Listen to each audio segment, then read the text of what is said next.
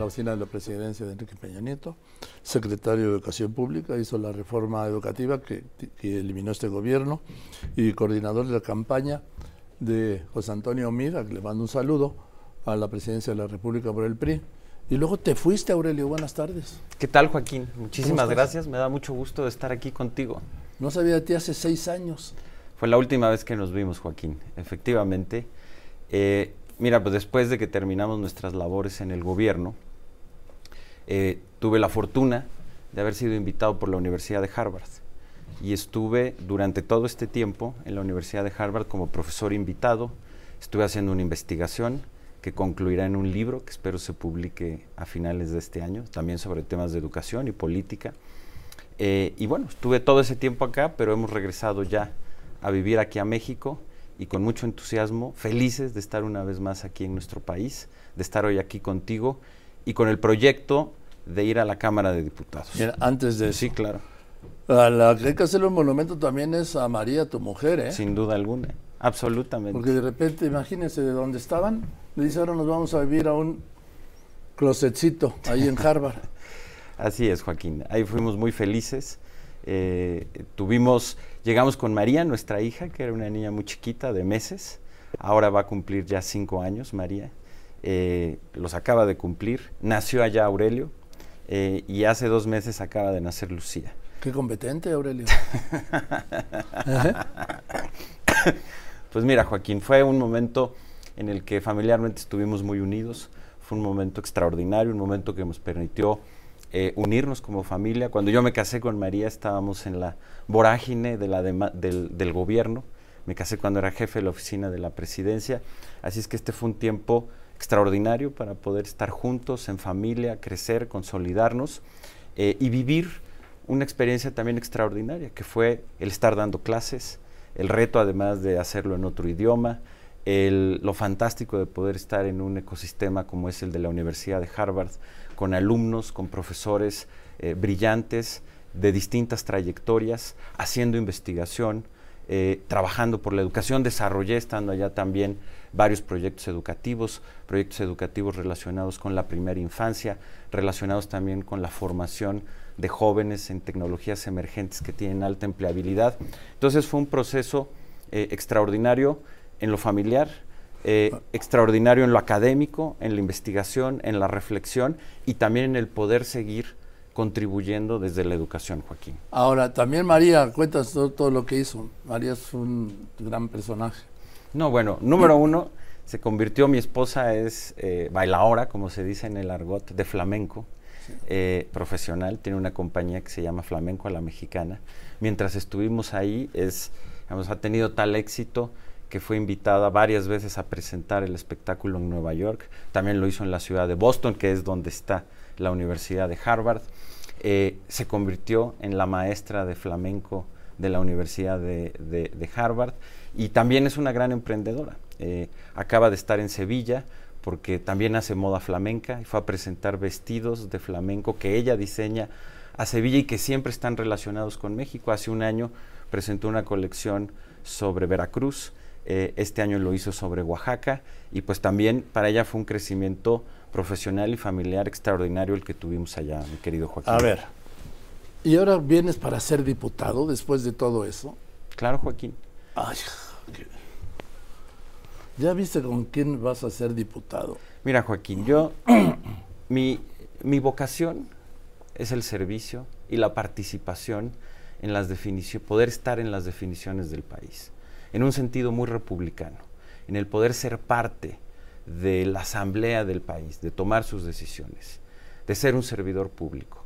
Esa es mi pasión. Me gusta también mucho la academia y por eso fue tan importante y refrescante poder estar en la Universidad de Harvard, en donde aprendí mucho y en donde espero que el resultado de la investigación, del libro, en fin, ya, ya tendremos la oportunidad de verlo y debatirlo. Fue muy importante de hacer distintos proyectos, pero mi pasión está en el servicio público, en la acción, en la política, en ser parte de la República. Y para mí no puede ser mayor honor que ser parte del Congreso de la Nación, del Congreso de la República, en donde se van a, discutir y a definir temas fundamentales, en lo que creo que debe ser la clave del país, que es la construcción de instituciones, eh, particularmente ahora que hemos estado viviendo bajo un régimen arbitrario, que lo que ha hecho es destruir instituciones para poder gobernar con una gran impunidad y con, un gran, con una gran arbitrariedad.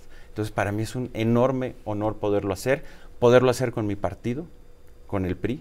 Estoy muy agradecido con el presidente de mi partido, con Alejandro Moreno, por la oportunidad que me está dando y por estar con mi partido. El PRI, Joaquín, el PRI es un partido que ha tenido, en mi opinión, a lo largo de su historia, dos grandes eh, cualidades y que han sido fundamentales para el país. Uno, la construcción precisamente de instituciones frente al poder caudillista. México, a diferencia del resto de América Latina, pudo construir un país de instituciones y no un país de caudillos.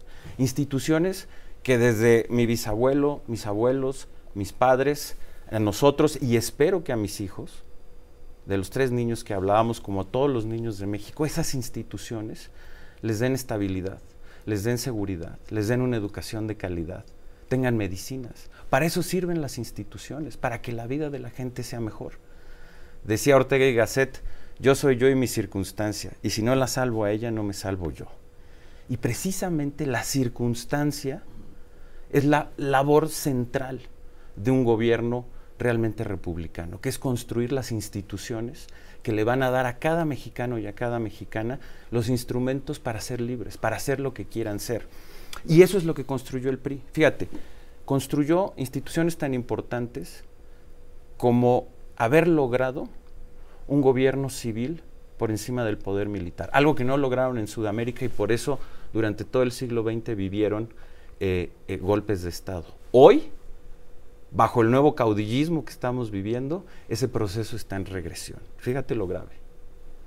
Mi partido construyó instituciones educativas que le dieron a México una educación pública, gratuita, hizo. En, gobiernos peristas se logró la cobertura universal de la primaria, de la secundaria, lograr coberturas de más del 80% en educación, eh, en, educación media superior. Y hoy esas instituciones están derrumbadas, Joaquín. ¿Por qué? Por un poder caudillista y arbitrario. Eh, mi partido construyó las instituciones de salud, construyó el IMSS, construyó el ISTE, hoy derrumbadas por un poder caudillista y arbitrario en donde no hay medicinas, en donde las consultas no están, no existen, no llegan. Le doy este dato. Eh, de los 20 millones de mexicanos en 2018 no tenían acceso a servicios médicos, al, sector público de salud, pasaron a 50 millones. Hay 30 millones de mexicanos más, datos del INEGI, que no tienen servicio, acceso a los servicios de salud para sumar 50. Así es, Joaquín, así es. Porque son las instituciones, y son las instituciones que construyó el PRI, que hoy Morena ha destruido bajo un poder caudillista. Y esos son los resultados, porque las instituciones, que a veces suenan como algo muy lejano, son las que permiten que podamos tener una vida cotidiana estable, con seguridad, con educación, con salud y tener los instrumentos, la circunstancia para poder tener la vida que cada quien quiera tener, Joaquín. Yo quiero lanzar un reto aquí. A ver si Max, Marx ¿sí? Arriaga acepta venir donde tú aceptarías debatir con él. Encantado de la vida. Marx, te invito a que hagamos un debate aquí con el tema educativo. ¿Cómo estás viendo el? ¿Qué hizo este, la 4T con el sistema educativo? centralmente lo ha destruido Joaquín y ha sido una de las destrucciones más eh, profundas, eh, más sentidas y más dolorosas que ha tenido nuestro país, porque además ha sido una destrucción en distintos frentes. Eh, algo muy elemental, y déjame empezar por ahí Joaquín porque se nos olvida, es que el sentido de tener un sistema de educación pública son las niñas y los niños. Para eso están hechos. Por eso las niñas y los niños deben ir primero. Esa es la esencia. Lo que queremos es darles una educación de calidad. ¿Para qué? Para que puedan desarrollar al máximo sus potenciales. Para que tengan los instrumentos que les permitan ser libres en la vida, tener una vida autónoma. Eso no se los da en la reforma de la Por supuesto que no. ¿Y sabes por qué no? Porque eh, han destruido distintas partes centrales y esenciales de lo que debe ser un sistema educativo de calidad. Primero, la calidad de los docentes es la calidad de un sistema educativo. Y desafortunadamente, por muchos años, en México el sistema educativo estuvo cooptado por algunos, por unos cuantos líderes sindicales. Y esos líderes sindicales tenían controlada la vida profesional de los maestros y de las maestras y no les permitían su desarrollo pleno y profesional. ¿Por qué? Porque controlaban su ingreso, sus promociones, los cambios de escuela que son tan valiosos para las maestras y los maestros, y a cambio de eso, bajo un control clientelar, arbitrario, les pedían hacer movilización política o de la protesta. Y precisamente la reforma educativa que hicimos entre 2012 y 2018 en el gobierno del presidente Enrique Peña Nieto cambió eso. Se creó una nueva institución, una institución otra vez creando instituciones para quitar ese poder eh, arbitrario y autoritario. Y que los maestros pudieran tener una carrera por sí mismos, que su plaza la ganaran por concurso y estuvieran los mejores, que las promociones fueran por concurso y estuvieran los mejores, que se les pagara mucho más y de acuerdo a su mérito. Y eso permitiera que los maestros y los maestros de México, que yo conocí, yo estuve en todas las escuelas del país, que tienen tanta pasión por, por lo que hacen, Joaquín, se pudieran desarrollar al máximo. ¿Y qué hizo este gobierno? Destruyó el servicio profesional docente. Le regresó a unos cuantos líderes sindicales el control de la vida profesional de los maestros, lastimando a los maestros y por supuesto a los niños y a las niñas. Te doy unos datos. Primero, porque ellos además decían que eran el gobierno del magisterio. Vas a ver cómo han maltratado a las maestras y a los maestros de México. Uno, en términos de salarios, el salario real de las maestras y de los maestros hoy en México ha caído 25%. Dos, nosotros en la reforma dejamos un presupuesto de más de 1.200 millones de pesos para la formación permanente de los docentes. Hoy sabes cuánto queda de eso? Menos de 90 millones. De 1.200 millones a 90 millones. O sea, prácticamente lo desaparecieron. El presupuesto de las normales, fundamentales para la formación de maestros, tenía más de 1.300 millones. Hoy igual está en menos de 90 millones, Joaquín. Desaparecido. Eso fue darle la espalda a las maestras y a los maestros de México. Pero además de eso están las escuelas. ¿Te acuerdas de las escuelas de tiempo completo?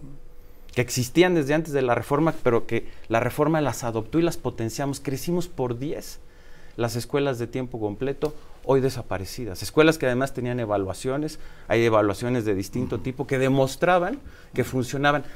Dos terceras partes de las escuelas de tiempo completo, Joaquín, estaban en las comunidades más pobres de este país, la mayoría de ellas indígenas. Y eran escuelas en las que las niñas y los niños podían desayunar, podían comer, tenían un horario extendido y eso estaba mejorando su educación. Hoy están destruidas. Un, dato más, Joaquín, fundamental, del que se habla muy poco. Si un éxito tuvo las instituciones educativas del siglo XX, fue que logramos cobertura. Una gran cobertura, se logró la cobertura universal de primaria, de secundaria, etc. etcétera. Luego venía a subir la calidad, que es lo que hicimos con la reforma. Bueno, en este gobierno, en esta destrucción educativa, por primera vez, Joaquín, en la historia del país, hemos perdido alumnos. Es decir, hay menos cobertura hoy de la que había antes. ¿Sabes cuántos alumnos hay hoy menos en las escuelas respecto al 2018? Un millón y medio, Joaquín un millón y medio de estudiantes menos que ya no están en las escuelas, perdimos esa cobertura. Medio millón en preescolar, 600 mil en primaria, 250 mil en secundaria, 250 mil en bachillerato. Es un desastre, es una desgracia. Y luego, los nuevos planes de estudio y los nuevos libros, que también, eh, primero, están muy mal hechos, como lo han reportado todos los expertos en esta materia, eh, eh, sacaron contenidos fundamentales o parte fundamental de los contenidos y básicamente te diría, son planes de estudio y libros que no están hechos para educar para la libertad y la creatividad, que era lo que nosotros habíamos hecho, sino para la dominación, Joaquín. Ese es el problema. ¿Por qué distrito vas o cómo vas? Eh, en, no, voy por la circunscripción 5 eh, como diputado plurinominal, Joaquín. Bueno, pues es que me dice que ¿por qué no invito a la secretaria de Educación Pública al debate? No, porque yo creo que es mucho mejor Marx Arriaga para debatir, con todo respeto, secretaria, que usted, sí, por eso. Entonces, ¿tú estás de acuerdo? Yo, por supuesto, Marx, ojalá, ¿sí? Bueno, Pues gracias y A ti, mi querido bienvenido Joaquín. de regreso. Muchísimas gracias y gracias por el bien. espacio. Nada. Muchísimas gracias. Que estés muy bien, Aurelio Núñez. Igualmente, Mayer, muchas ¿sí? gracias, Joaquín. Felicidades.